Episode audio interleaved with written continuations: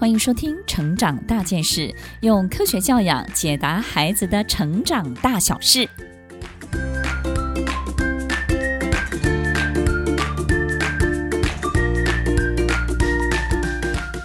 这一集分享的主题呢，是如何善用家庭活动拉近亲子关系。爸妈因为工作繁忙，在零碎或有限的时间内，要安排合适的家庭活动，真的是相当的困难，而且呢，是许多爸妈相当伤脑筋的一件事情。因为家庭活动在大部分的爸妈安排里，大部分都是到商场里头去逛、闲逛、打发时间，很有可能我们就是把孩子呢丢在一个游乐园里头，让他们去玩乐。但是这些家庭活动为什么这么的重要，能够帮助我们拉近亲子关系呢？我们发现，当一个家庭活动能够有意义的被建立起来之后，成为一个家庭的传统，只要这个孩子在成长的过程当中，他的经验有许多的家庭传统，我们发现在他未来的人生当中，他的品格，他的做很多事情的这种规范，就会变得非常的有秩序，是一个相当有规矩的人。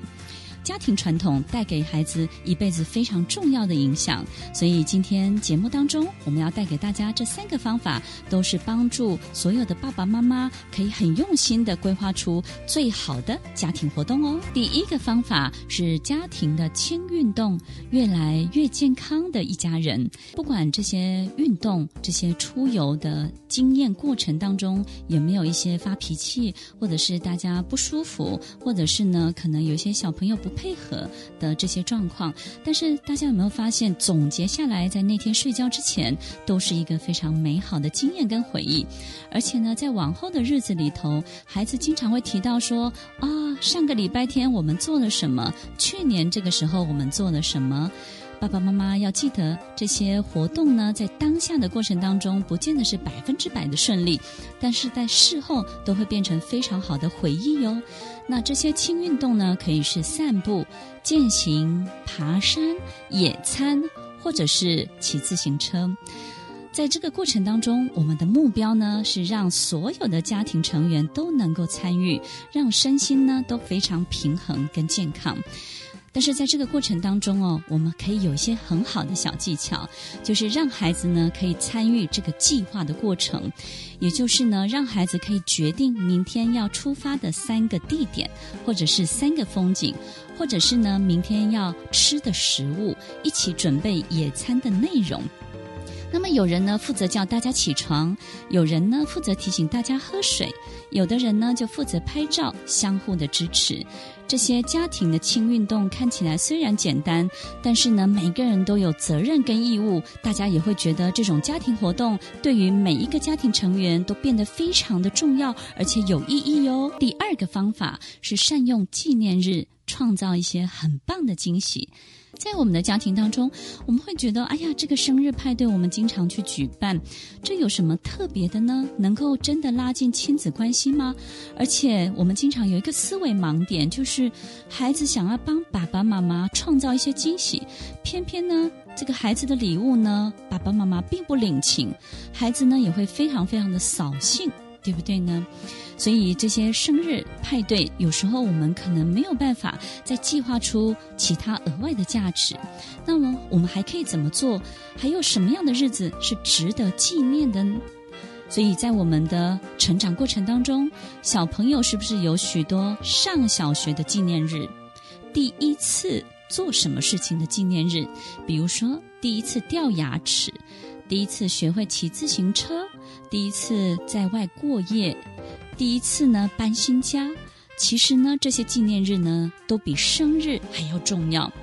当我们可以去建立跟制定专属于我们这个家的纪念日，然后呢，这个纪念日呢，参加庆典的每一个人呢，都可以去回忆这个纪念日里头的那个最重要的主角。所以，纪念日除了玩乐之外，是不是变得更有意义的呢？第三个方法就是透过家庭时光机来建立家庭的相簿。其实每一个孩子都非常非常好奇，爸爸妈妈小时候到底是怎么长大的，有哪些故事，是否跟自己很像，或者是完全不一样呢？有很多时候，爸爸妈妈可能会有一个很糟糕的这个思维盲点哦。这个盲点是什么呢？我们喜欢让孩子觉得我们是神，而不是普通人。我们希望孩子在心中想象我们永远是一个超人，而且呢是百分之百完美的。所以我们通常不习惯跟孩子说太多自己的事情，尤其是很糗的事情。喜欢跟孩子分享我们的成功经验，但是很少跟孩子分享我们失败的许多的事件。其实大家有没有发现，孩子呢，他并不会因为我们失败了就看不起我们，反而会觉得，嗯，爸爸妈妈他在失败的经验过程当中，他学习到了什么，对孩子呢，反而会有关键性的影响。所以这个办法我们可以怎么做呢？打开我们的家庭相簿，让孩子呢有机会看看爸爸妈妈小时候的样子。爸爸妈妈小时候有没有迟到的经验呢？爸爸妈妈小时候的在这张照片的背后的故事是什么呢？当我们可以在家庭相簿的这个时间里头，把所有过往的一切找回来，大家就会发现孩子的眼神就变了。孩子能够依偎在你的怀里，因为他发现他跟他的爸爸妈妈真的好像哦。原来爸爸妈妈会做的事情，我也会做；发生在他们身上的事情，也会发生在我身上。这个家庭相簿呢，不只是可以记录我们过去美好的回忆，它同时还可以让孩子去创造更美丽的未来。所以，这个家庭相簿，我们还可以买一个全新的相簿，让孩子呢去计划：嗯，我要在这个未来的相簿当中要放上什么样的照片呢？透过计划未来，能够让我们这个家庭项目变成一个真正的时光机。这个家庭活动能够让孩子去了解过去的你，也让孩子去计划他未来的自己哦。如何善用家庭活动来拉近我们彼此的亲子关系？三个方法，请大家一定要记得哦。第一个方法，我们可以进行各式各样的家庭轻运动，让孩子可以参与这个计划。第二个方法，让我们可以开发属于我们这个家庭的各式各样的纪念日。第三个方法，建立家庭相簿，让孩子可以回忆过往，也可以创造未来。爸爸妈妈要记得，这些家庭活动对孩子都是一辈子的影响，是最棒的家庭传统哦。听完今天的节目后，大家可以在 YouTube、FB 搜寻 Emily 老师的快乐分多金，就可以找到更多与 Emily 老师相关的讯息。在各大 Podcast 的平台，Apple Podcast、KKBox、Google Podcast、SoundOn、Spotify、Castbox，搜寻 Emily 老师都可以找到节目哦。欢迎大家分享，也期待收到您的留言和提问。Emily 老师的快乐分多金，我们下次见，拜拜。